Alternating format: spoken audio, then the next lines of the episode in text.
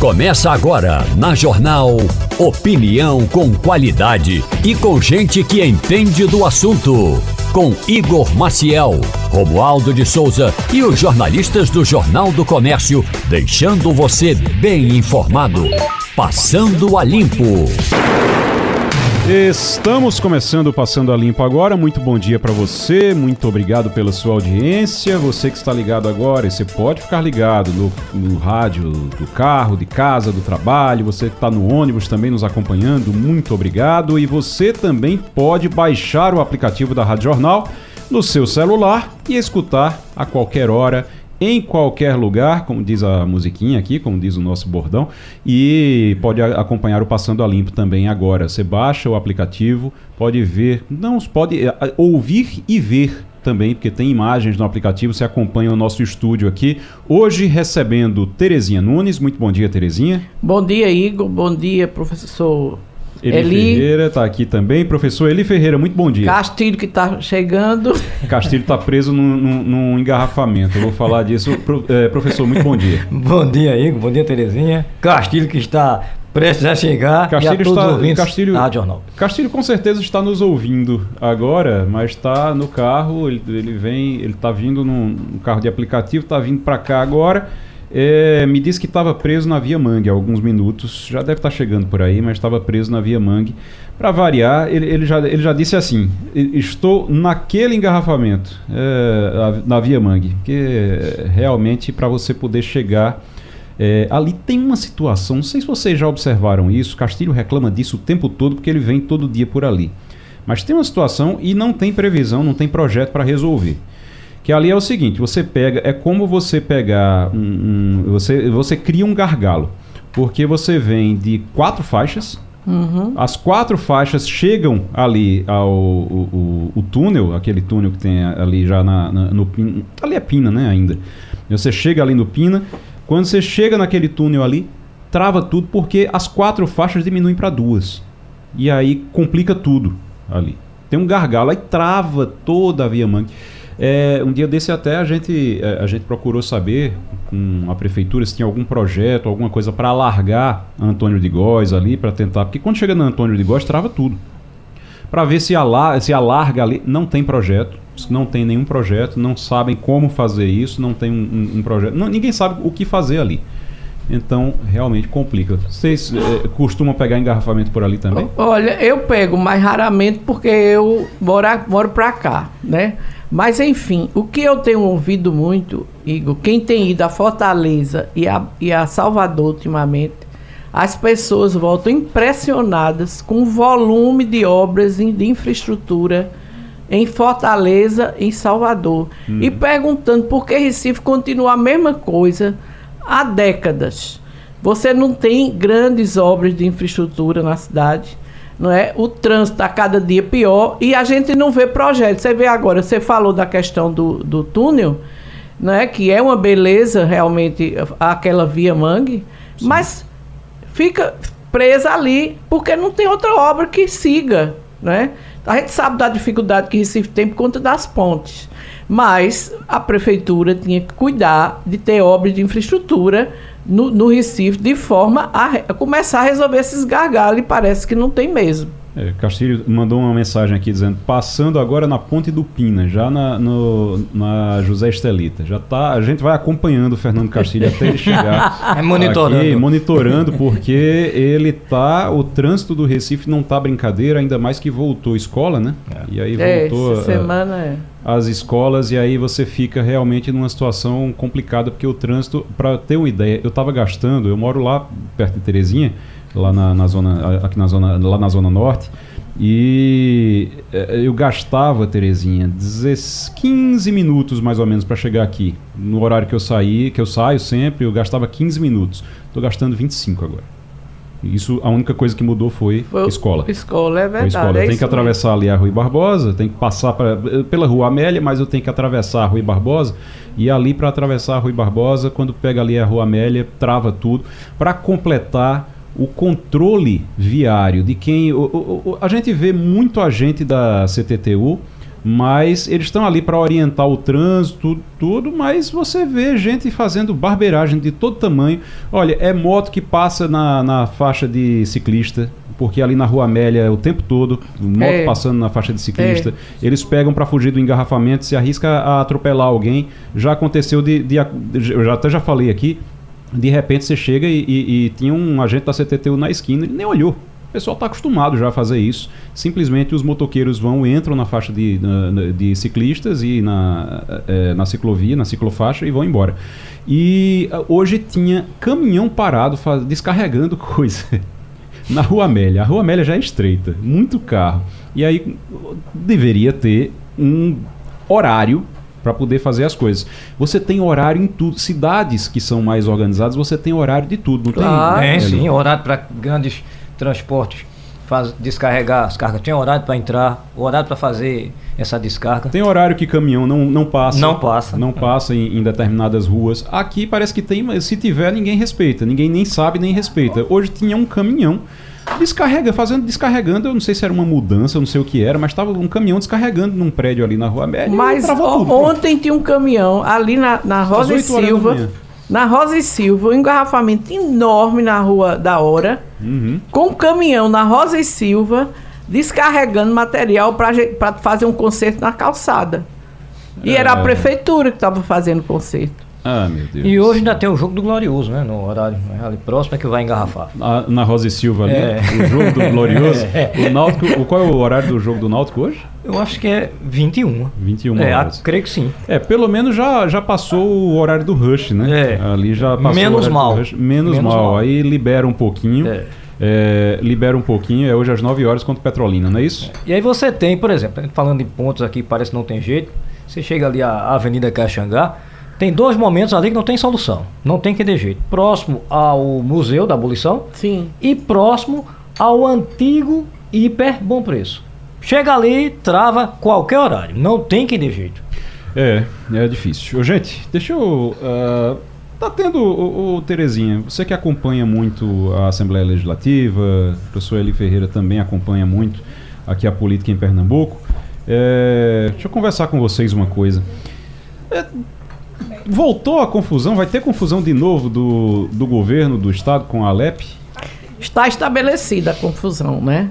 Hum. Vai ter uma reunião agora amanhã, de manhã, depois da, abre os trabalhos legislativos às 10 horas, terminada a, a sessão da, do, do dia, é, o presidente já convocou os líderes para uma reunião onde certamente vão ajuizar a questão da, do pagamento das emendas de 2023, que só pagou, o governo só pagou 52%, é, e, vão ajuiz, e vão criar também agora emenda de bancada.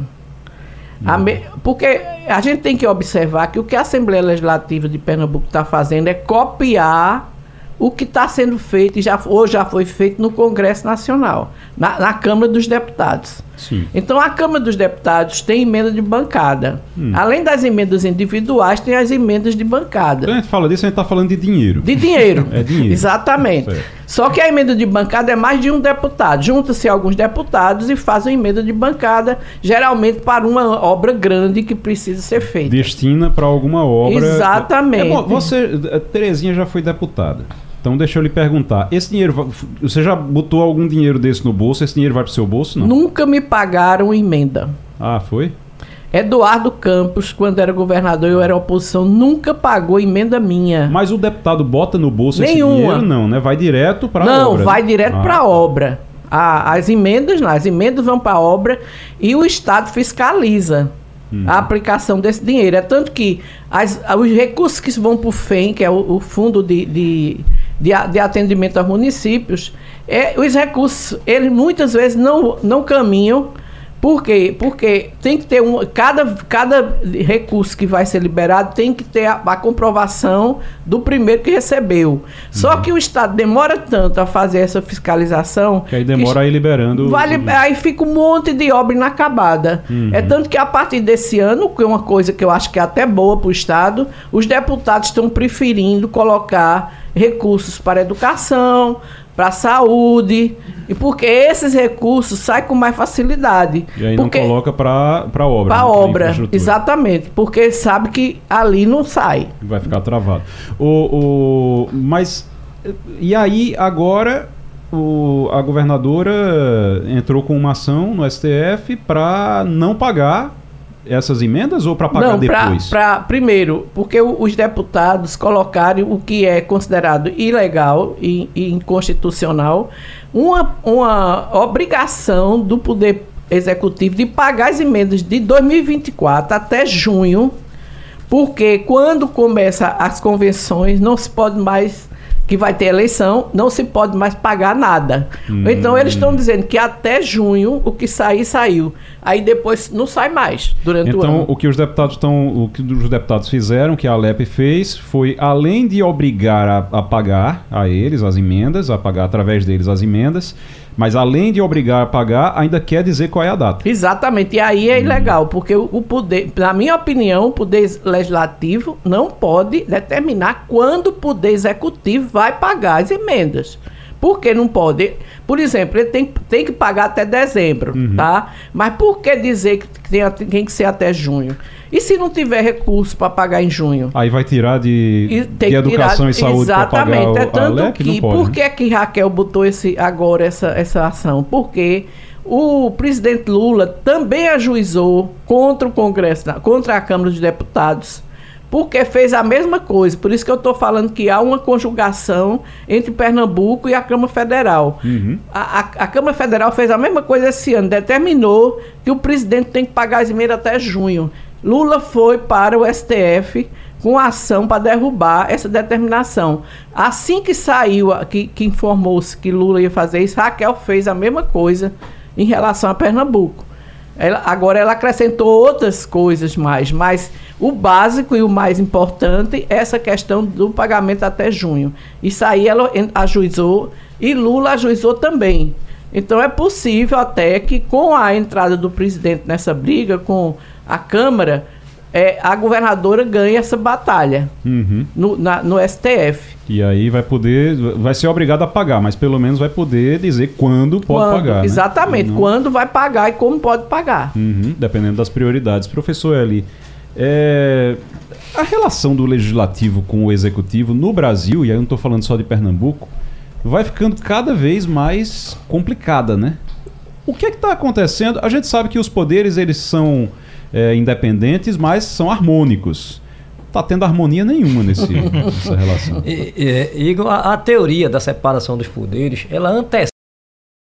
Né? As pessoas atribuem muito a ele, mas John Locke já falava sobre isso. Só que ele entendia, e aí Terezinha teve a oportunidade de participar, ele entendia que o legislativo tinha um poder diferenciado, na visão dele, porque o legislativo tinha essa responsabilidade, a competência de criar lei para a população. Agora, isso tudo gira em torno de, uma, de uma temática que eu acho que o, o Sérgio Buarque de Holanda deixou isso muito claro no Raiz do Brasil. É a ausência de espírito público. Ele diz lá que a gente aqui no Brasil, e aí ele não vai generalizar, mas ele diz que em regra a gente tem muito mais espírito privado do que espírito público. E a ausência do espírito público tem provocado esse problema. E quem mais sofre é quem está embaixo da pirâmide, que depende dos recursos públicos. Então você tem uma briga muito grande entre executivo e legislativo e a população é quem mais sofre. Eu fico pensando como é que a gente trabalha essa.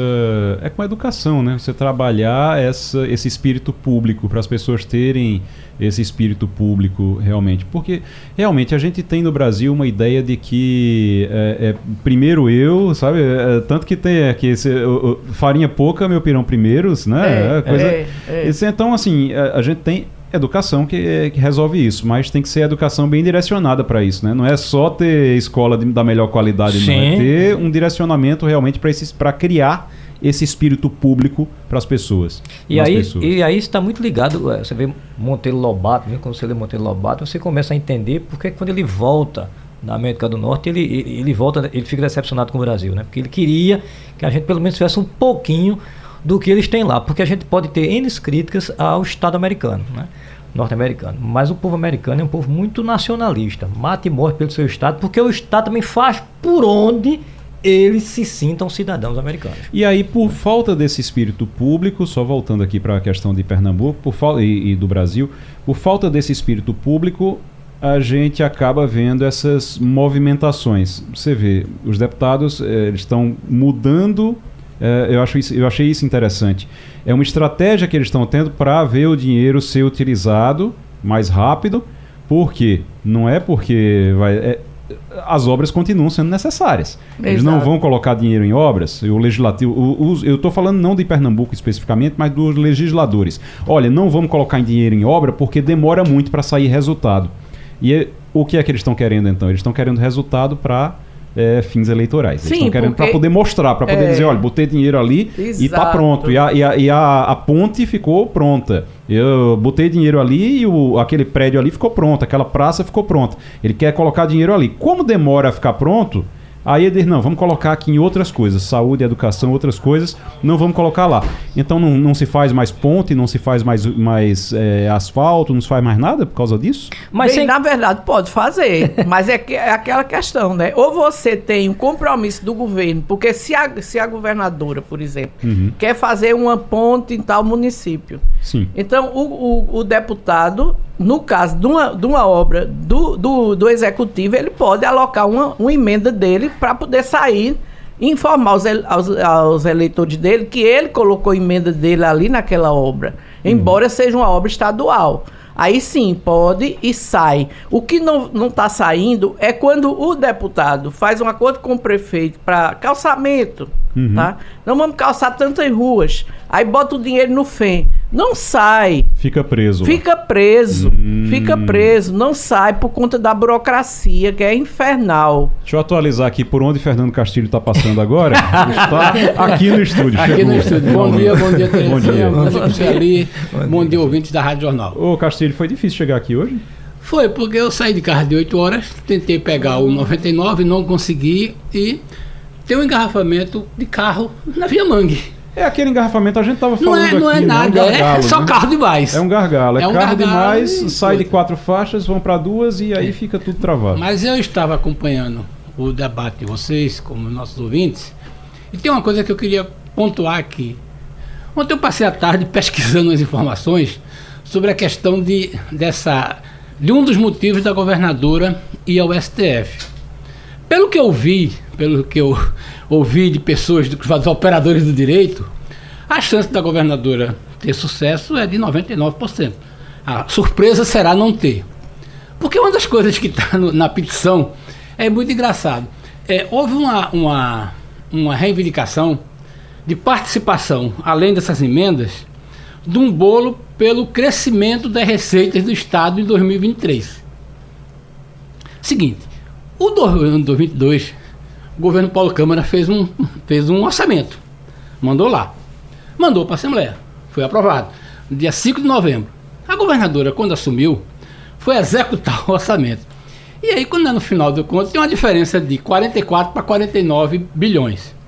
E aí a Assembleia disse: opa, se o orçamento era de 44 e agora vai ser 49, eu quero a minha parte. No caso, ela conseguiu economizar, ela conseguiu não gastar tudo que estava previsto. É isso? O problema Não. é que o orçamento de 2022 tinha sido subestimado. Ah, é, e aí, quando você executa o orçamento, o que era 44 virou 50, ou 49 e pouco. E aí começou uma interpretação muito curiosa. A Assembleia acha que, pelo fato, ou pelo menos é isso que está dito, pelo fato de que a receita, o, o balanço do orçamento subiu de 44 para 49, ela tem aquele percentual dela do duodécimo. Aí quer receber mais também. Aí quer receber mais. A Assembleia que... só não, todos os poderes. Todos os poderes, sim, começou os poderes, com o é. movimento da Assembleia com o Tribunal aí, Contas. Só que tem dois é, detalhes. Aí quando é. a gente vai ouvir as pessoas, tem duas coisas curiosas. Primeiro, não existe previsão constitucional para isso. O orçamento que é feito e o orçamento que é executado é que define. Segundo ponto, existe uma, uma, uma legislação nova no governo Michel Temer, ao contrário. Se um poder gastar menos, ele é obrigado a devolver ao executivo, porque o executivo é o gestor do dinheiro. Então o que está acontecendo é o seguinte: Há uma pretensão da Assembleia de dizer assim: não, nós vamos participar desse bolo. Dificilmente essa coisa vai acontecer, porque aí tem uma coisa interessante. O orçamento de 22, que foi menor, né, houve um enxugado orçamento, não previa, por exemplo, o um aumento do governador Paulo Câmara de 18%, que subiu 19,5% na aplicação do exercício de 23. Hum. Era 20, ficou 22. Como ele não estava prevendo isso, ele também reduziu a previsão de ICMS Que foi, aí é o seguinte, aí o que, que aconteceu? Com esse orçamento novo, o orçamento do ICMS de fato diminuiu. Mas a despesa do pessoal subiu. Moral da história, não tem sobra. Na uhum. verdade, o que aconteceu foi o seguinte: o orçamento de 22, feito pelo governo Paulo Câmara, foi subestimado, e na execução do, do, do, do, do de 23 ficou a realidade. Mas certamente o ministro André Mendonça é muito difícil que não caia, porque não tem lógica. Imagina aquela história, quer dizer que todas as vezes que contabilmente você diz que teve um aumento de orçamento, todo mundo vai participar desse bolo. E a recíproca vai ser verdadeira? Orçamento, quando a gente diz orçamento subestimado, que foi subestimado no governo Paulo Câmara, foi mal feito então. É, a gente pode dizer, porque veja bem, o orçamento era de 44, foi realizado 49. Foi. Então significa foi, não, que. Não, foi mais, foi 7 bilhões a mais. Pronto. Veja bem, então é isso aí. Tá então, 51, então. É, porque, porque é, tem as outras despesas. Foi 51. Quando fica mesmo. É um, é um errinho, é porque, um errinho é, de 7 bilhões, é, é um errinho. Foi um erro enorme. Porque também você tem que incluir que em 23 já teve o dinheiro dos empréstimos. Então tem esse valor. Então, uhum. teoricamente, se você for dividir esse valor aí, você já está pagando a deputado pelo empréstimo que você tomou emprestado. Você vai pagar os outros poderes parte desse empréstimo. Porra, isso não é feito para pagar despesa coisa. Então, a lógica, a lógica, a lógica do direito. Quer dizer que nessa conta, eh, nessa conta então que os deputados Teoricamente fazem... valeria, porque veja bem, se você, se o orçamento era de 44, subiu para 49 e inclui né, contabilmente parte dos recebimentos de, dos, dos empréstimos que serão gastos de 24, você teria participação, no, você é. receberia hoje o empréstimo que o Estado vai pagar. É. Então é tá curioso, bom. então Até vamos isso, analisar. Até o empréstimo. Daqui a pouquinho a gente vai conversar com o cientista político Thales Castro para falar um pouquinho aqui sobre reeleição. A reeleição tem uma, uma proposta de emenda à Constituição, de número 12 de 2022, do senador Jorge Cajuru, do PSB, propõe o fim da reeleição para presidente, governador e prefeito, além do aumento dos mandatos no Executivo de 4 para 5 anos a partir de 2026. No final do ano passado, o presidente do Senado, Rodrigo Pacheco, incluiu o fim da reeleição entre os debates que estarão na pauta do Congresso Nacional em 2024. Thales Castro, muito bom dia, professor. Saudações e bom dia. É uma alegria estarmos juntos novamente Professor, e vamos debater esse tema aí de tamanha relevância. Professor, a, a reeleição, criada lá atrás, no final dos anos 90, é, a única, eu acho que o único que não foi reeleito até hoje dos presidentes é, que foram eleitos, é, que não, foram, não foi reeleito, foi realmente Jair Bolsonaro. Né? Você teve. É, Fernando Henrique teve, fez dois mandatos, Lula fez dois mandatos, Dilma foi interrompido o mandato, segundo. o segundo, mas ela foi reeleita ainda. Depois Michel Temer era o vice e o só fez um, manda, um metade de um mandato também. E aí tem Jair Bolsonaro que não conseguiu se reeleger. Mas a grande crítica em relação a esse dispositivo, dispositivo de reeleição no Brasil, é que o sujeito ganha, ganha hoje e ao invés de pensar em como é que ele vai governar, ele já começa a pensar como é que ele vai se reeleger. Isso atrapalha muito, mas muito mesmo, a nossa gestão, a governança do país e do município e do estado. A reeleição, a tendência realmente é a gente modificar isso? Reeleição não, não, não deu certo no Brasil? Olha, a emenda de reeleição, ela data de 97 e ela passou a estar vigente na majoritária de 98, de 98 para cá. Estamos falando aí de aproximadamente é, 26 anos, né? De uh, possibilidade aí de reeleições é, nesse contexto todo, né? No contexto aí para prefeitos, governadores e presidentes. É, a, a reeleição é um instituto presente em vários regimes democráticos, vários regimes é, presidencialistas. No caso do Brasil, ele tem ônus e, e, e, ganhos, tem perdas e ganhos. Não é? Ele tem perdas porque, de fato, como você bem apontou, a gente começa um processo eletivo é? já pensando nessa recondução e a gente acaba encurtando a vida útil, né? a operacionalidade da gestão para praticamente aí é, seis anos, caso o mandatário seja reeleito. Né? Lembrando que entre uma eleição e outra você tem aquela eleição de meio de mandato, não é que para governador, para presidente, não é aquelas, são aquelas eleições uh, municipais, e o mesmo também dizer para prefeitos, que são eleições portadas pela majoritária é, nacional e estadual. Então, veja, eu acredito que essa, essa é PEC 12, né, a proposta de emenda constitucional uh, número 12 de 2022 do, uh, do senador Cajuru, né, do PSB de Goiás, é uma iniciativa válida para ser debatida. Uh, embora eu seja crítico de mudanças institucionais frequentes, né, de mudanças pontuais uh, nesse cenário, né, é, e eu acho que em algum momento o Brasil precisa maturar as suas regras, é, maturar uh, com o tempo, né, com, digamos assim, vivência pontual das suas regras políticas eleitorais. Ela é positiva ou negativa, vai depender muito é, do, do, da, daquele ou daquela que estiver envolvido no processo seletivo. Doutor Thales Castro, professor, cientista político, conversando com a gente sobre o fim da reeleição para presidente, governador e prefeito, que deve ser debatido pelo Senado em 2024. O Rodrigo Pacheco, presidente, inclusive, presidente do Senado, incluiu já entre os debates que serão prioridades no Congresso em 2024. Eli Ferreira. Bom dia, Thales. Uh, Thales, tem um, um, assunto que me chama a atenção, que me parece às vezes que tem algumas discussões que passam pelo legislativo, é, ou é desconhecimento da história do país, ou é para passar a ideia para a gente que está fazendo alguma coisa de novo, porque ficam brincando com isso. Vamos lembrar, Sarney teve um mandato de cinco anos, aí Fernando Henrique, quatro anos. Aí se aprova a emenda da reeleição, no meio do mandato do Fernando Henrique, dá esse direito a ele. Eu acho que deveria ter o direito posterior a ele, mas não no exercício do mandato dele. Eu achei um absurdo. Aí agora querem discutir de novo cinco anos. Você às vezes não acha que é falta do que fazer, não? Olha, é, eu, eu acho que é, é, é, né, o Brasil precisa ter maturação institucional. Né? E essa maturação institucional envolve tempo. Né? O ciclo de 26 anos, o ciclo de 30 anos, é um ciclo relativamente curto para a gente aquilatar uh, essas mudanças o Brasil tem um cacoete, né? tem um, um vício originário, que é a mudança da regra de jogo enquanto o jogo está sendo jogado.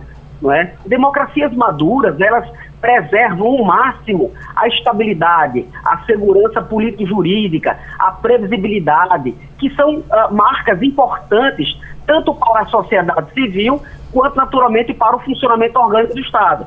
Então, eu acho que é, essa iniciativa ela acaba podendo cair naquela vala comum de, uma, de um casuísmo, né? Eu estou modificando a regra para atender mais ou menos o meu interesse, ou o interesse do meu grupo, ou naturalmente as necessidades pontuais da minha legenda. Thales Castro, cientista político, professor, conversando com a gente aqui sobre a possibilidade do fim da reeleição, uma discussão que deve acontecer no Congresso Nacional em 2024. Terezinha Nunes. É, professor, muito, é, muito bom dia. É, a gente entende que é muito difícil o Congresso Nacional acabar com a reeleição. Sobretudo no ano em que vai ter eleição municipal e tem os prefeitos todinho do Brasil que estão se buscando se eleger esse ano, querendo ser reeleitos. Embora a gente saiba que existe já uma discussão de que quem for eleito esse ano vai continuar com o direito da reeleição. Mas não seria adequado discutir sim uma coincidência da eleição, ou seja, prefeito, governador, presidente, tudo eleito no mesmo ano. Isso está no, no, tá no, projeto, inclusive. Está no projeto? Tá, tem, tem essa discussão também. Tem essa discussão. discussão para ser tudo junto, né, né, professor? Essa é viável? O, o, o, qual é a sua opinião sobre isso? Olha, a, a coincidência do calendário eleitoral, não é? para que tudo esteja montado, estruturado no mesmo ano, no mesmo momento, ela é muito oportuna sobre o aspecto econômico, financeiro, orçamentário, né, você facilita a gestão do TSE e dos TRE, e também ela é oportuna no aspecto de facilitação da cidadania, da, sobretudo da cidadania eleitoral. Né? O eleitor vai ter certeza que naquele ano, naquele dia, naquele mês, você vai estar votando para renovação né, integral, né, total das uh, majoritárias e proporcionais, né, nos três níveis de governança, né, de três níveis de competência. Então, eu acho que é interessante, sim.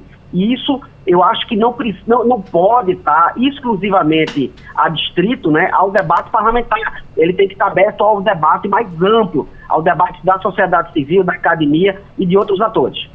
A gente é, fica acompanhando. Eu, sinceramente, só lembrar aqui uma coisa que. Uma, uma pessoa que disse que foi um erro aprovar a emenda da reeleição. Simplesmente Fernando Henrique Cardoso. Foi o primeiro, entre aspas, beneficiado por essa emenda. A emenda foi criada para a reeleição de Fernando Henrique Cardoso naquela época. E naquela época havia uma justificativa de que ele tinha conseguido estabilizar o país economicamente, que precisava continuar aquilo, que não tinha, é, que não podia abrir, é, abrir o risco de uma crise com outro presidente entrando agora e mudando tudo. E aí se aprovou a emenda da reeleição. Eu concordo com vocês, eu acho que o problema do, do Brasil é mudar as coisas é, por ocasião. Sabe? Você muda é. as coisas por ocasião. Você muda porque o presidente precisava ficar mais, é, mais quatro anos. Você muda porque uh, você muda. A gente muda a lei no Brasil por ocasião. Justi tem justiça de ocasião no Brasil. Você tem política de ocasião no Brasil. E isso torna tudo muito difícil. Ah, agora, eu acho muito complicado também. A gente, a, eh, eh, eh, a, gente tem que ser conservador com essas mudanças, mas a gente não pode ser conservador com aquilo que não está dando certo, com aquilo que está errado. Tem que ter muito cuidado com isso também. Acho que o Brasil precisa de uma reforma, mas é uma reforma muito ampla, não é só reeleição. Precisa de uma reforma muito ampla, também com a reeleição, para poder tentar amenizar isso um pouquinho, né, professor?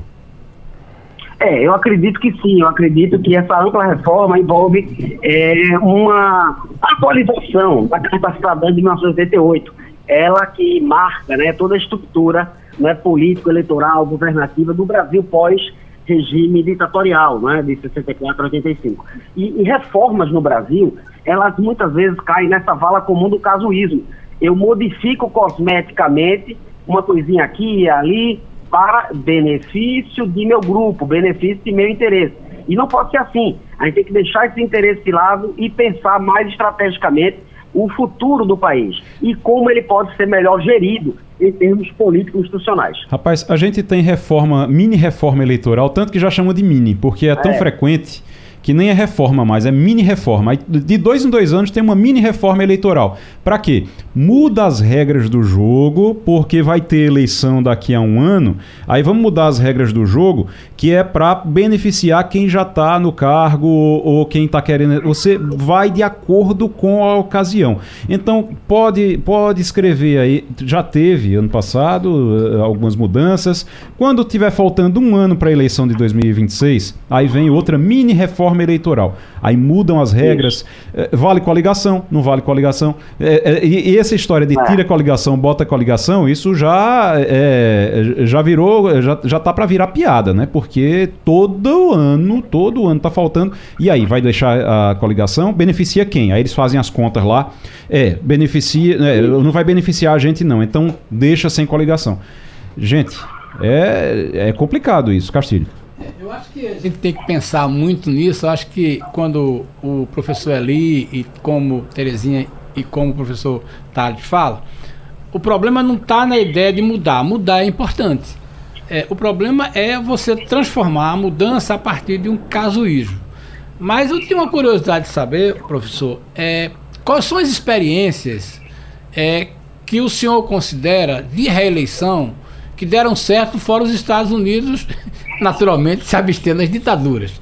Eu digo que, que quais são as democracias que, que a, o instrumento da reeleição é, deu certo, na sua opinião, e se isso vale também para os governadores de províncias.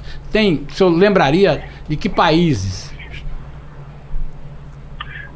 Ô, Castilho, eu particularmente faria uma diferenciação entre regimes eleitorais, não é?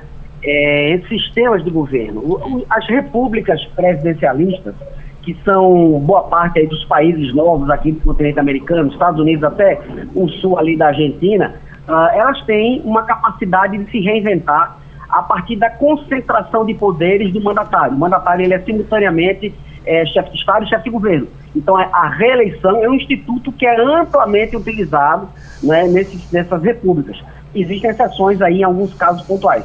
Mas veja, uh, eu citaria, por exemplo, eh, as reformas eleitorais eh, ao longo do tempo, de maneira gradativa, sem modificar a estrutura é, presidencialistas dos Estados Unidos. Né? Desde Washington, o primeiro presidente americano, houve a, a garantia do Instituto da Reeleição. Né? E ao longo da jornada, os Estados Unidos fizeram reformas eleitorais, pouquíssimas, na verdade. O texto constitucional americano é de 1787, entre vigor em 1789, né? E a mais velha Constituição vigente, né? A ativa uh, do mundo. Então, a capacidade de é, é, reformar, mas mantendo uma tradição de estabilidade, eu acho que é a chave para nós aqui uh, da América Latina. Nós mudamos muito o tempo todo, todo o tempo, numa forma de casuísmo perverso, né, numa forma de predatorismo institucional, o que é muito negativo para o futuro, né, porque o presente se torna tão incerto que o futuro se torna volátil. Professor Thales Castro, obrigado, professor. Thales Castro é cientista político e conversa com a gente aqui, conversou com a gente aqui sobre possibilidade do fim da reeleição, deve estar sendo discutida no Congresso em 2024. Professor, volte sempre. Um abraço, muito bom dia a todos. Informação agora de que a, a ABIN teve cinco demissões de diretores. O, a presidência da República demitiu cinco diretores da ABIN que estavam atuando agora e ainda, e depois da operação que aconteceu lá, é, relacionada à ABIN, né? A, operação aconteceu na casa do Carlos Bolsonaro, do Jair Bolsonaro. Uh, no Rio de Janeiro, e aí agora a informação é que cinco pessoas, cinco diretores foram demitidos da ABIN. Não sabe se tinham ligação, provavelmente tinham alguma ligação e foram afastados agora. É, tem um comentário que eu acho que é, cabe nesse momento é o seguinte: a mudança na BIM já estava decidida certamente depois da virada do ano, né? Era muito claro que o governo Lula ia mexer na questão da BIM, tanto que no dia que nomeia o coisas é, demite e nomeia cinco e nove diretores, além do número dois foram nomeados quatro diretores, todas mulheres. Uhum. É. é. Mas o, o que, que chama atenção nesse caso, e aí eu trago essa coisa para a bancada, é que eu dizer o seguinte: é que o governo quase que politizou essa demissão. Trouxe para a mídia um assunto de burocracia, né, burocrática. Demitir um servidor né, abaixo do ministério é perfeitamente normal, não precisa noticiário. O problema é que a sensação que se passa é que a, a, a Polícia Federal né, criou um, um, um evento na, na investigação da família Bolsonaro, né? É, tem coisas curiosas, como o, o, o, senador Flávio Bolsonaro, que estava num barco, pegou o barco e não foi, voltou para casa, foi para um outro lugar. Mas, veja bem, mas se cria esse problema num instante em que o presidente fala, coisa, no dia seguinte emite. É um conjunto de ações, quando na verdade não passa uma sensação ruim de uma mudança que deveria ser normal e que deveria ser altamente é, é, simples para a eficiência da coisa. Quando você diz assim ah, a gente vai que possivelmente vai ser necessário, seria necessário trocar o número 2. E no outro dia você publica uma exoneração com a nomeação de mais quatro, isso da parte do presidente é ruim. Veja, eu então, não é sei. É uma coisa que está muito incomodando esse tipo de coisa, o esse é modo que, operandi. O que é que me chamou a atenção? Me chamou a atenção que a operação, ela Ainda não sabe o resultado dela. General, o general Heleno foi intimado a depor agora sobre a ABIN paralela, informação que chega agora também, ex-ministro do GSI, do Gabinete de Segurança Institucional, vai ser ouvido terça-feira, dia 6. Terça-feira, dia 6, ele vai ser ouvido, o general Heleno, intimado a depor sobre a ABIN paralela.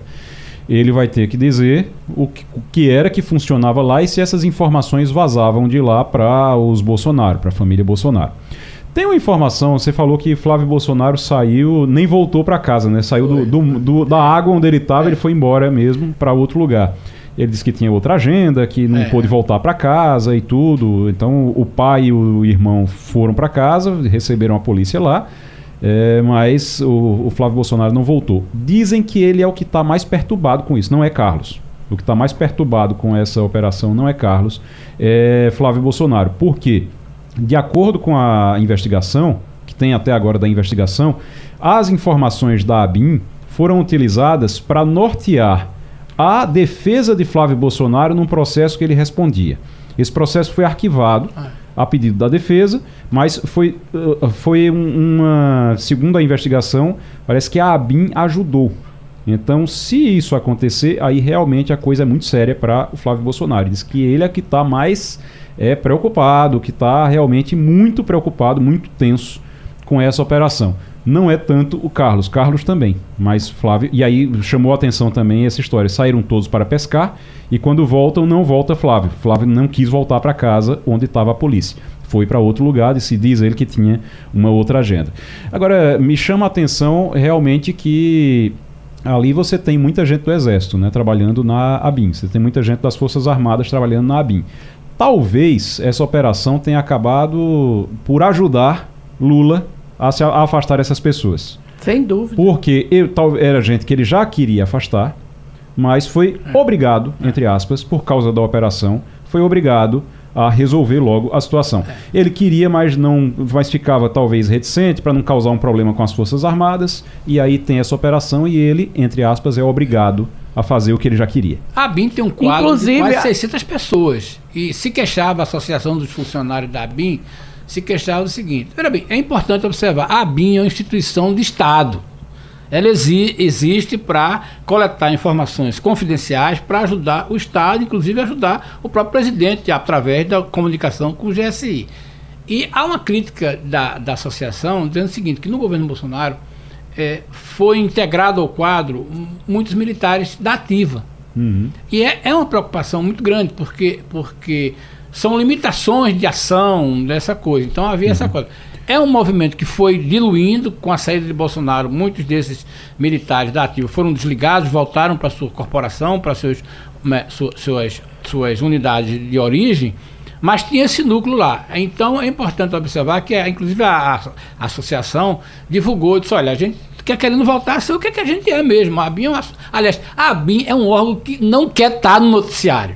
É, exato. Quanto menos trabalho, o, o, trabalho dela. O trabalho é. dela é isso. Mas essa exposição. É, essa exposição Quanto é ruim. menos estiver no, no é, noticiário, é, melhor, né? É como a CIA faz questão. A CIA faz questão de não entrar no noticiário algum. É. Vocês viram. Né? É, exatamente. Quanto menos eles aparecerem, melhor.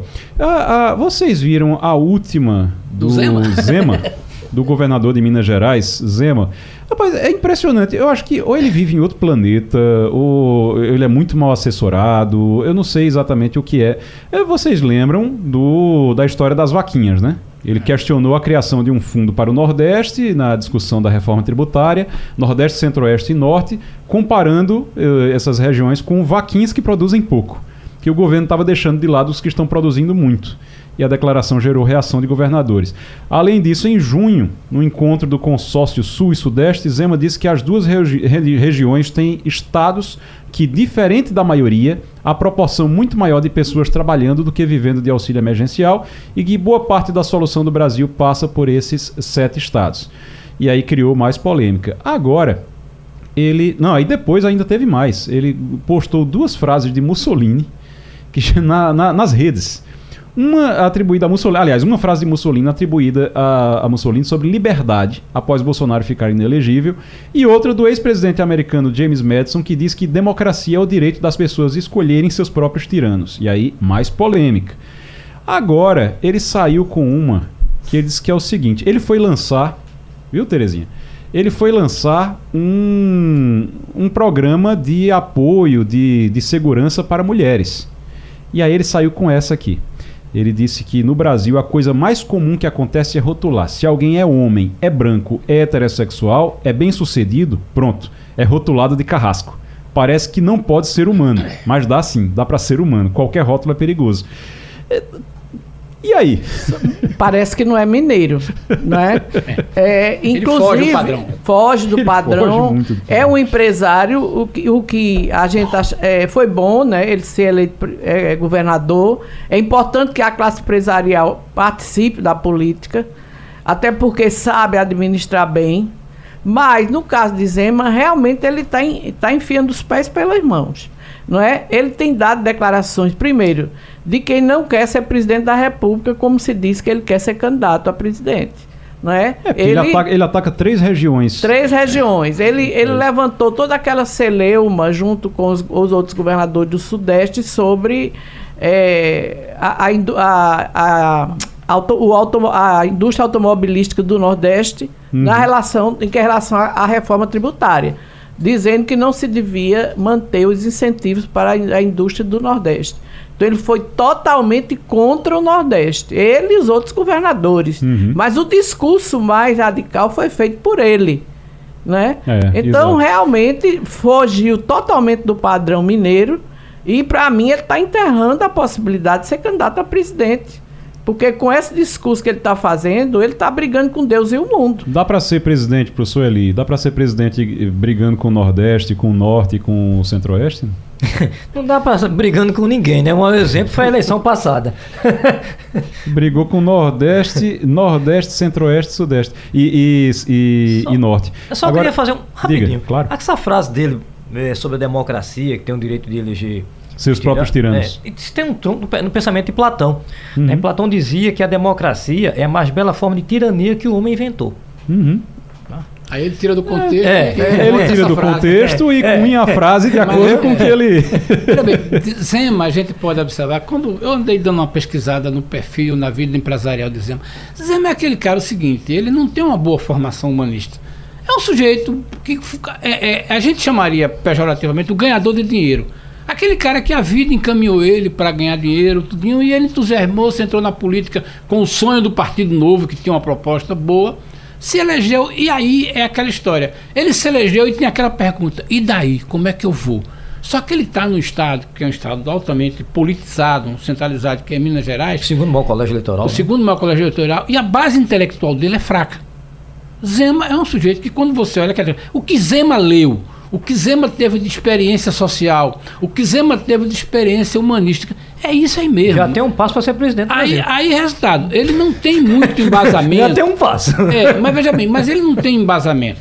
É, aí, resultado, tem, aí começa verdade, esse tipo de coisa. Aí, a impressão que passa é que ele vive em outra realidade. Aí sabe? é isso aí, é, porque é, a realidade do mundinho econômico dele, daquela coisa que não é. Porque ele também não é um grande empresário, não é uma coisa do cara ganhando um conglomerado. o pessoal acha que todo mundo que, que tem dinheiro, que é. ganha dinheiro, é, é igual. Tem gente que ganha dinheiro e não sabe nada, é. nada do que acontece ao seu redor. Ao seu né? redor. Né? Tem a mínima e nem se interessa pelo, pelo que tá, pela lama que está escorrendo é. na frente da fábrica e tem dele. Gente, e tem gente que com ou sem dinheiro tem uma visão de mundo muito, impressionante. Muito Agora, então... só para encerrar esse assunto, chamar, vamos para a gente ir para Portugal. Uh, só a resposta da Duda Salaber, que é deputada federal lá por Minas, pré-candidata à prefeitura de Belo Horizonte. Ela publicou o seguinte: Minha solidariedade ao governador Zema que está sofrendo por ser herdeiro, milionário, branco e ter todos os privilégios sociais possíveis. Realmente a vida dele deve ser muito difícil. Conexão Portugal com Antônio Martins. Antônio Martins, muito bom dia. Bom dia, Igor. Bom dia a todos. Ô, Martins, é, seja muito bem-vindo mais uma vez aqui ao Passando a Limpo. Como é que está a situação? O, tem, o conflito no Oriente Médio está interferindo na cidadania portuguesa para judeus sefarditas. É sério? Como é isso? O que é está acontecendo? Veja, Igor, é, o presidente da República, Marcelo Rebelo de Souza, resolveu mandar para o, o, Tribunal Constitucional daqui, que seria, vamos dizer assim, o similar ao STF no Brasil, né? o tribunal que conta e que que cuida da Constituição, né, é a lei de nacionalidade que foi aprovada recentemente pelo Parlamento. Essa lei já recebeu 10 alterações, essa foi a décima alteração que o Parlamento aprovou.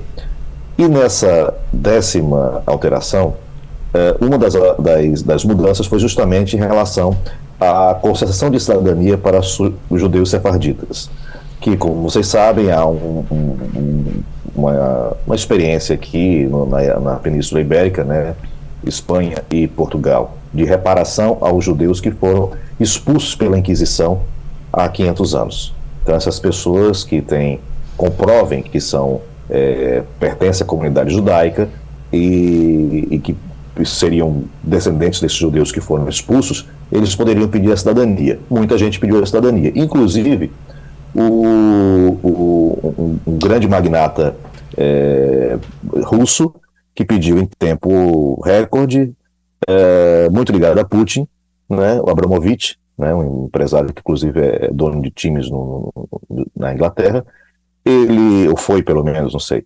ele, ele pediu em tempo recorde na delegação do Porto, né, na, na, na, comunidade judaica do Porto, o certificado de que ele é, é, é descendente de judeu sefardita, e ele conseguiu em tempo recorde. Isso virou um escândalo, por daí a mudança na lei. E a mudança na lei dizia o seguinte, que para conseguir essa cidadania, teria que comprovar também vínculos com Portugal, ou posse de um imóvel, ou ações de uma empresa, ou então uma uma, é, é, visitas frequentes a Portugal. Também tem mais a, a, a, a, última mudança de fato foi que três anos de residência em Portugal. Ora, isso o presidente da República disse fica complicado atender um pouco a, a, a própria queixa da comunidade judaica, porque diz, olha, se eles são expulsos há 500 anos, muitos não, não, não vieram aqui, não tem conexão nenhuma com Portugal. Né? Por que, que tem que provar que é é, morador, tem imóveis, enfim. E o que, que o presidente português resolveu, né, diante dessa conflito do Oriente Médio? É que existe uma, uma refém do Hamas, uma israelense que foi feita refém pelo Hamas, que ela usa israelense, ela é, ela é judia, é israelense, mas também tem, tem é, passaporte português, e ela foi liberada pelo Hamas por ser cidadã portuguesa. Então ele disse: olha, está colocando em risco, inclusive, outros cidadãos portugueses que estão na iminência de receber é, esse passaporte ou essa cidadania, né, porque deram pedido como sefardita, porque eles não vão poder receber, que eles não moram, não moram aqui há três anos, ou pelo menos não têm imóveis, não têm outras coisas. Então ele resolveu, diante dessa situação do conflito no Oriente Médio, bot, é, manda, questionar essa lei que foi aprovada pelo parlamento e pedir um, é, um parecer do Tribunal Constitucional. O Tribunal Constitucional ainda não deu esse parecer, então, portanto, essa lei está congelada. É uma lei, inclusive, que beneficia muitos brasileiros pelo seguinte: porque até pouco tempo, né, até antes dessa lei, para você ter cidadania portuguesa aqui, uma pessoa mora aqui em Portugal, veio para cá, veio para cá para trabalhar, para estudar, o reagrupamento familiar, ela pode pedir cidadania portuguesa desde que ela tenha cinco anos de residência aqui, né, legal. O problema é que a conta desses cinco anos de residência só era feita a partir do momento que a pessoa recebia o documento de autorização de residência. Não contava aquele período que ela estava esperando. E você sabe, a gente já falou várias vezes aqui, quanto demora, né? A pessoa dá entrada, passa dois, três anos para receber esse documento. Então ela perdia na conta esses dois, três anos. Essa lei agora, ela conta também esse período de entrada do documento. Se foi realmente deferido o documento, conta a partir daquele momento em que ela deu entrada e não quando ela recebeu o documento. Então ela ganha aí dois, três anos, pelo menos, né? Ganha, né? Ela conta aqueles dois, três anos que ela estava aqui, considerando que ela estava legalizada. Então, é, isso também é, acaba abalando um pouco os brasileiros que estão aqui à espera da cidadania, né? Antônio Martins, direto de Portugal, conversando com o Passando a Limpo. Eu sou Eli Ferreira.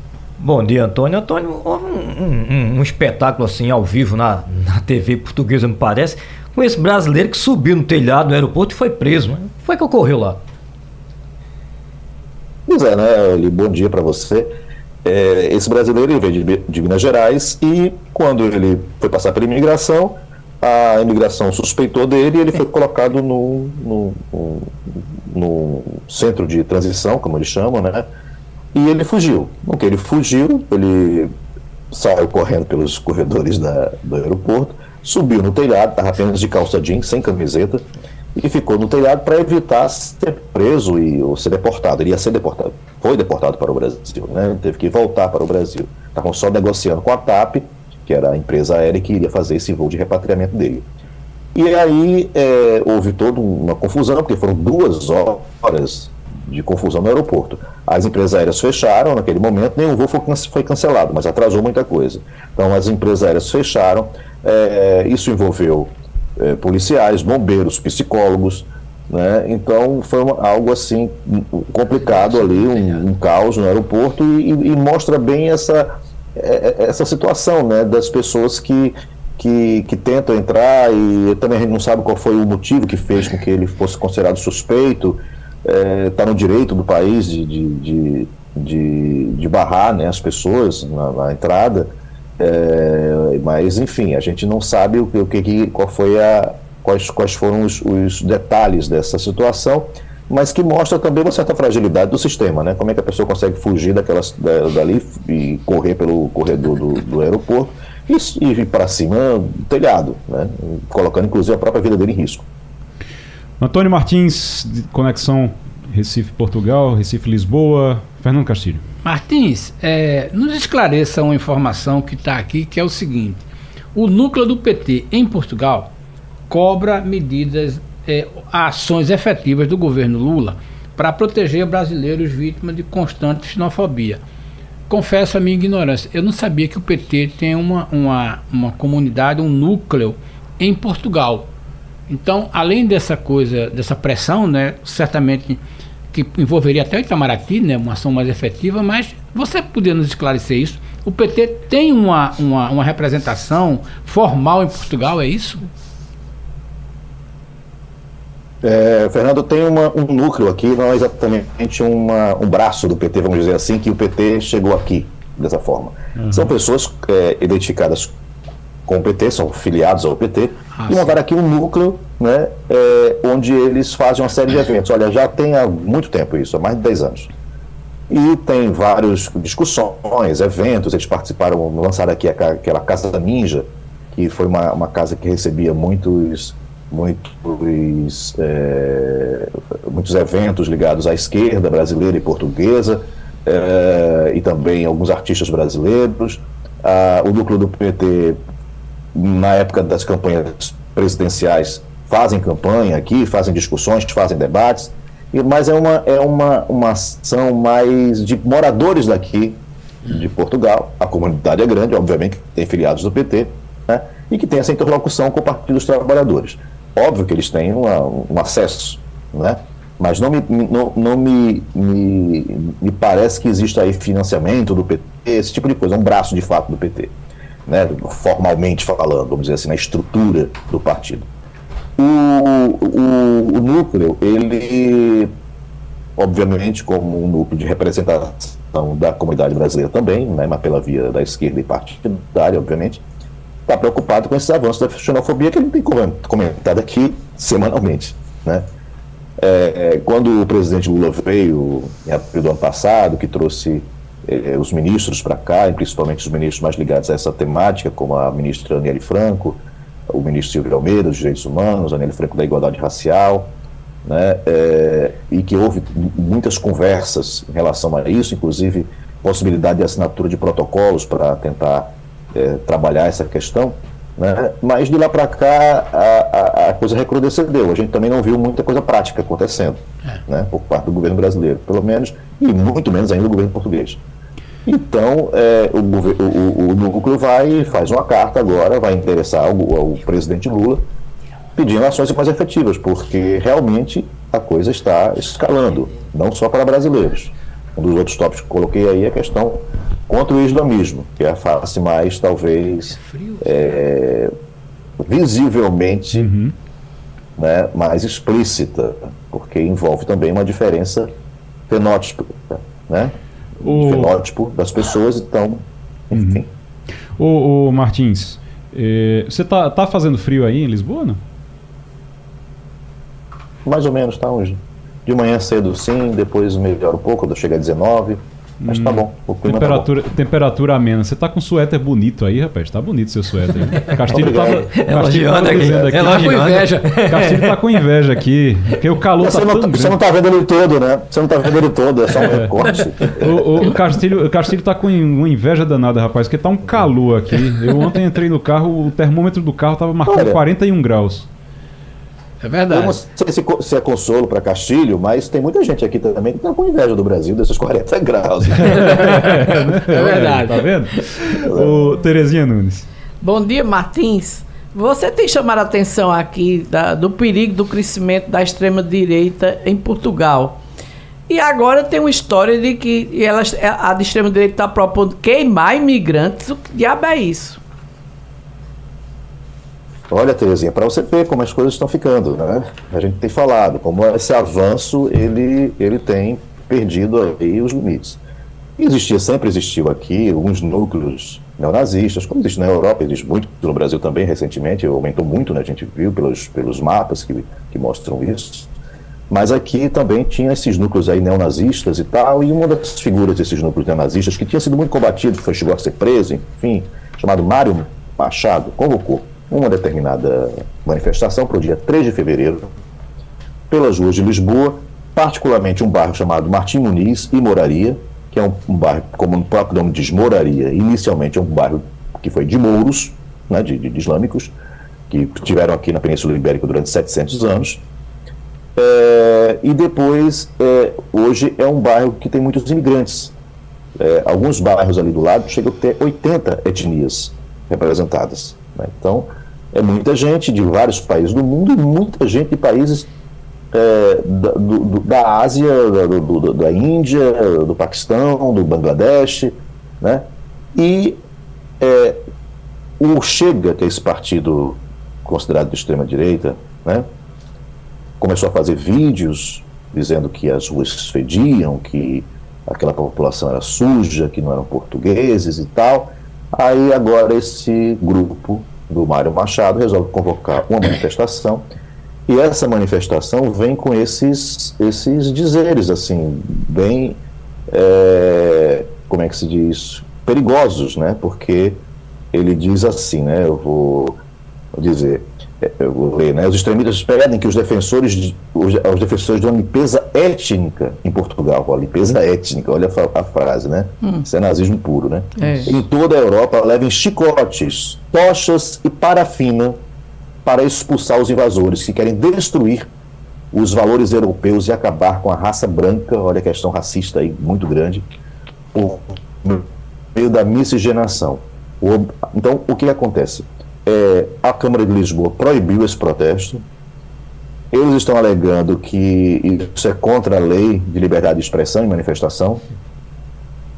O parlamento, é, o parlamento, uma assembleia em Lisboa, condenou né, esse, essa manifestação. E qual foi o único partido que não condenou? O Chega. Só né? o Chega. Então, assim, é, é, complicado isso, né? Porque está claro já, precisa mais de alguma coisa. Uhum. Convocação para queimar, sobretudo, estrangeiros islâmicos, indianos, paquistaneses, nepaleses e cidadãos oriundos de Bangladesh. Meu não Deus. tem mais, mais claro do que isso, é impossível. Meu Deus. Né? E o próximo passo é queimar brasileiros, talvez, né? O, o Martins, mas sobre isso, é, como é que as autoridades, é as autoridades reagem? As autoridades reagem. A impressão que a gente tem é que, assim, que a impressão que a gente tem da Europa é, sabe, aquele povo tem uma educação tão boa. e aí, quando essas coisas acontecem no Brasil, a gente diz, ah, é porque aqui falta educação. Mas na Europa tem tanta educação. O que é que. Não, como é que isso não persiste? Porque, porque o, nazismo é, o nazismo é alemão. O nazismo é alemão, o fascismo é italiano. Uhum. Pois é. O franquismo é espanhol. não é exatamente isso. Uhum. Né? É justamente talvez dessa definição de que nós somos menos é, é, é, educados e eles são mais educados, e eles se sentindo mais educados, querem separar dos menos educados. Isso está na origem da, da, da o problema, o problema é eles acharem isso, né?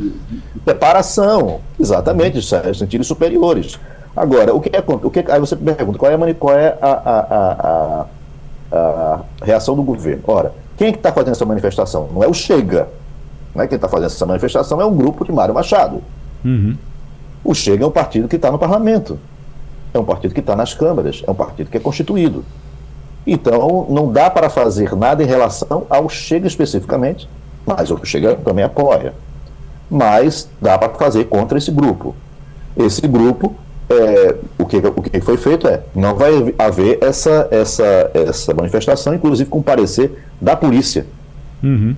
Né? Que é. também tem muitos simpatizantes desses movimentos, é bom a gente pontuar. Mas a, a, a, polícia, como instituição, diz: olha, a gente não pode garantir a segurança numa manifestação, e a lei da, da manifestação diz isso, que a, a, manifestação só pode ocorrer se for garantida, tiver certeza da garantia da segurança.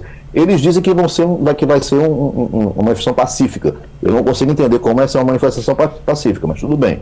Uhum. É, Tomara. É, é. E aí. É, é, é Com essa premissa é difícil. Você, você conhece, conhece esse discurso, eu acho que é muito difícil. né? Uhum. E aí o, o, o, a, a Câmara de Lisboa proibiu, eles dizem que vão tentar fazer em outro local em outra, uh, outra cidade, não sei, mas e até questionaram porque os grupos antirracistas vão fazer sim uma manifestação. Já como eles viram que estava tendo essa manifestação de dia 3 de, de fevereiro, os grupos antirracistas resolveram fazer uma em contrapartida. E a dos antirracistas foi liberada. Mas os antirracistas não estão dizendo que vão queimar ninguém. Né? Essa é, é a questão. É. Então, assim, enfim, Martins. o Mário Machado e esse grupo uhum. dele já foi, já foi várias vezes, como eu falei, preso, processado. Foi, talvez é mais uma para a longa ficha corrida dele, né? Vamos ver o que vai acontecer. É. Martins, obrigado. Antônio Martins conversando com a gente direto de Portugal, Conexão Portugal aqui obrigado. no Passando a Limpo. Obrigado e até semana que vem, Martins. Passar rapidinho aqui, só a gente vai conversar daqui a pouquinho sobre a economia em Pernambuco, mas deixa eu só falar rapidinho aqui sobre o Brasil que perdeu 10 posições no ranking de percepção da corrupção. O país ocupa a centésima quarta posição no levantamento da Transparência Internacional entre 180 países é, que foram é, listados. O Brasil perdeu dois pontos de 2023, no caso, e caiu 10 posições no ranking. Isso, isso é referente a 2023, tá? Referente a 2023. Uh, o que a gente teve nos últimos, nos últimos anos no Brasil talvez contribuiu muito para isso. Porque de repente você muda regra, a gente estava falando aqui de como você muda regra para poder adaptar a situação do momento. E aí se mudou lei para liberar gente que tinha sido preso, que tinha confessado coisas. Devolvido gente, dinheiro. Tem gente é. que tinha confessado é, corrupção e devolvido o dinheiro. E de repente se diz, não, o crime nunca existiu, deixa para lá e fica por isso mesmo e a, solta a pessoa, anula processo. e eu não estou nem falando do presidente da República que também é, foi solto depois de ter sido preso, tudo. Estou falando dos outros aqui. A Odebrecht. É, da questão é. da Odebrecht, tudinho. Então, tem a ver com isso também, não tem? Tem. tem claro, tem. Tanto. Eh, ontem a, a, a Transparência Internacional no Brasil não é acusou a era, a era Bolsonaro como responsável também por isso, por, uhum. pelos ataques que o próprio Bolsonaro fez à Lava Jato. É, o, é? o, Bolsonaro também, ó, é. tá falando aqui, mas Bolsonaro também, Bolsonaro acabou com a Lava Jato. É, exatamente. Para quem não lembra, quem exatamente. enterrou a Lava Jato foi Bolsonaro. É. Exatamente. A participação na época do STF que anulou os processos e recentemente também fala da, do governo Lula, quando atendeu ao, ao Centrão da mesma forma que Bolsonaro, dando espaço para o Centrão no governo de forma, de forma é, ensurdecedora, que ninguém, não se imaginava que Lula fosse se render ao Centrão como ele se rendeu. Isso é uma tentativa, isso, aliás, a perpetuação da corrupção do Congresso, né? E também algumas medidas que Lula tomou, por exemplo, de designar Zanini, que era o advogado dele, para ministro do Supremo. E Flávio Dino, que é um, um político realmente colocado no Supremo. Sair da política direto para o Supremo. Então, isso aí foi colocado pela Transparência Internacional ontem como também um motivo de que de ter, de ter o Brasil ficado nessa situação no ranking mundial. É, que é uma pena. Tinha subido. Que é uma pena. Tinha, tinha subido tinha no subido. ranking uhum. é, do, por ocasião da Lava Jato. Olha, em 2012, Exatamente. em 2012 só que a percepção da corrupção no Brasil e a evolução da nota do país. Em 2012 era 43, 2013 42, 2014 43. Estamos falando aqui do da Lava Jato. Ali a Lava Jato já funcionando. 2015 caiu para 38. 2016 subiu para 40 e depois de 2016 foi ladeira abaixo, porque aí foi quando Temer enfraqueceu a Lava Jato a gente uhum. tem que lembrar disso aqui. Também. Michel Temer enfraqueceu bastante a Lava Jato e depois o Bolsonaro enterrou a Lava Jato. É. Então, a partir daí, nós tivemos. Eu não estou dizendo que a Lava Jato foi boa, não, tá? Mas a é. Lava Jato era, era uma. A Lava Jato cometeu muitos erros. Muitos, muitos, imensos erros. Mas era um, um, uma operação que buscava o combate à corrupção. Eu só queria fazer então, um adendo isso, aqui. isso aumenta a percepção. A gente está falando aqui de percepção de corrupção. Esse índice é de percepção de corrupção. E aí só 2016 foi de 40 para 37. depois em 2017, em 2018 foi para 35, ficou em 35, foi para 38 e agora voltou para 36. Recuou para 36. Eu queria fazer só um adendo, sem, sem querer destoar aqui né, da fala dos demais, mas o simples fato de alguém confessar um crime não significa que ele fez. Né? Tanto é que o Código de Processo Penal é muito claro: a confissão do acusado não é prova suficiente para sua condenação. Mas Por a isso, devolução do dinheiro, sim. Sim, por isso que existe, por isso que existe a investigação, porque senão a pessoa confessava estava resolvido. Uhum. E as questões, como é, há uma construção, eu posso até chegar a um determinado fato. Agora, eu tenho que fazer pelos meios legais. O grande problema da Lava Jato foi que começou a ir por um caminho tem coisas básicas. Não precisa você ser bacharel em direito para entender a competência de quem julga desde o início tinha coisas que jamais deveria estar em Curitiba. No terceiro período do curso de Direito, alguém, você aprende a ter deixado o processo. Mas Deixaram, fecharam os olhos, meu Deus só, o STF o... fechou os olhos é, por assim, conveniência depois desfez o que desde o início estava errado. É, o, é isso que eu ia dizer. O STF achou que estava tudo certo. Sabendo que estava errado. Sabe, achou que estava tudo certo, disse que estava tudo certo. Até, Sabendo que até a, a, condição política mudar. Quando a condição política mudou, aí, aí, a, a eles des descobriram que estavam errados desde então. Porque viram que era interessante mudar. É, a Lava Jato cometeu muitos erros, a Justiça cometeu muitos erros também. A gente tem essa coisa de justiça de ocasião no Brasil, que é terrível. Isso é terrível. Então você combate a corrupção enquanto é bom combater a corrupção.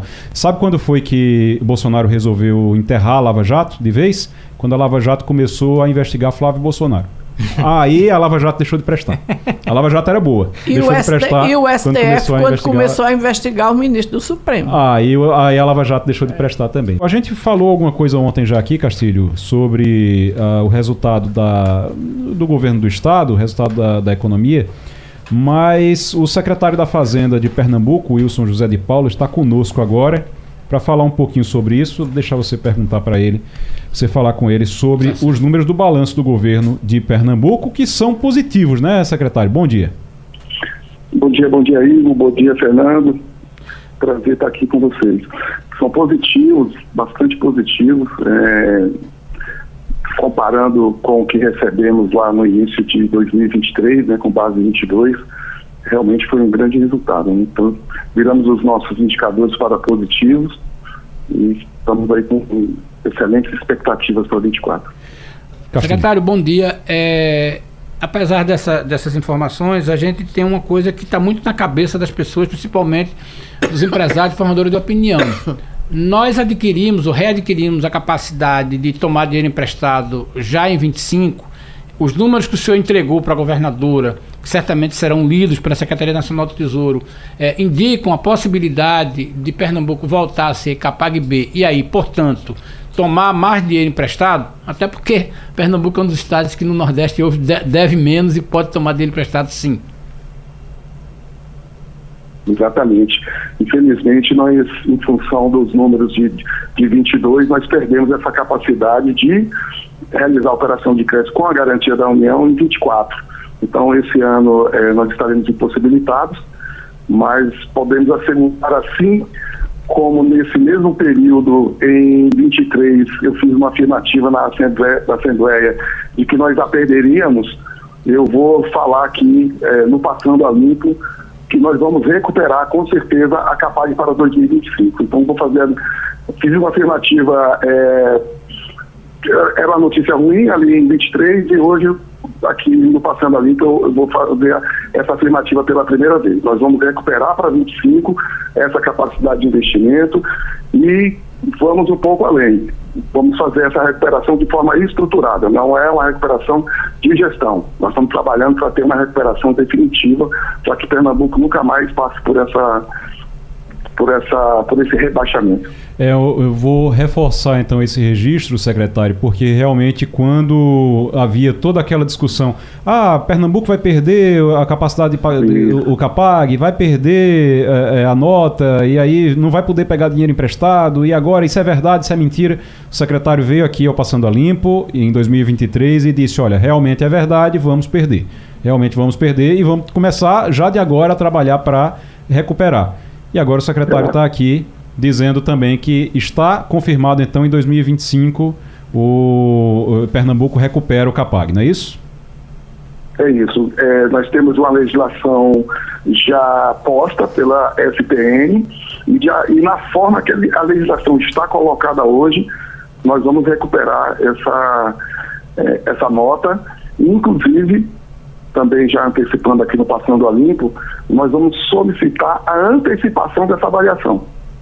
Então, hum. nós temos alguns documentos ainda a serem publicados, por exemplo, o Balanço Geral do Estado, é, que agora em março nós faremos a publicação. Após essa publicação, nós já estaremos aptos a solicitar essa antecipação e nós vamos fazer. Muito bem. Terezinha, tem uma pergunta para o secretário? Bom dia, secretário. É, eu queria, eu gostaria que o senhor fizesse um esclarecimento, porque a semana passada o governo registrou um superávit de um bi no orçamento do ano passado e ontem a Assembleia soltou uma nota falando de 2 bi.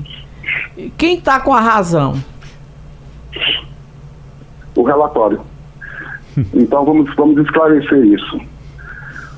Os, os 2 dois bilhões apontados, eles se referem a uma conta muito, muito simples.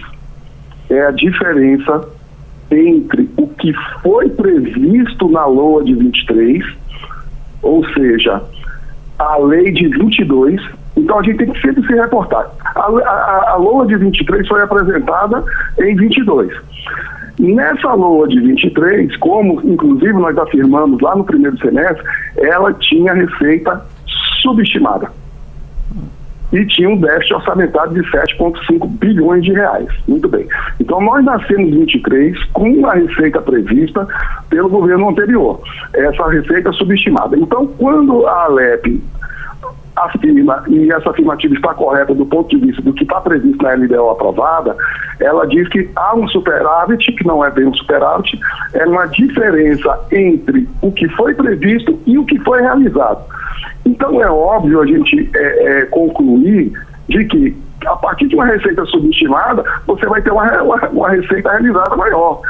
Agora, se eu tinha, naquele momento, um déficit orçamentário, e isso pode ser observado durante o, ao longo do ano de 2023, nós tivemos que fazer vários aportes orçamentários para poder cobrir esse, essa, essa lacuna orçamentária de 7 bi.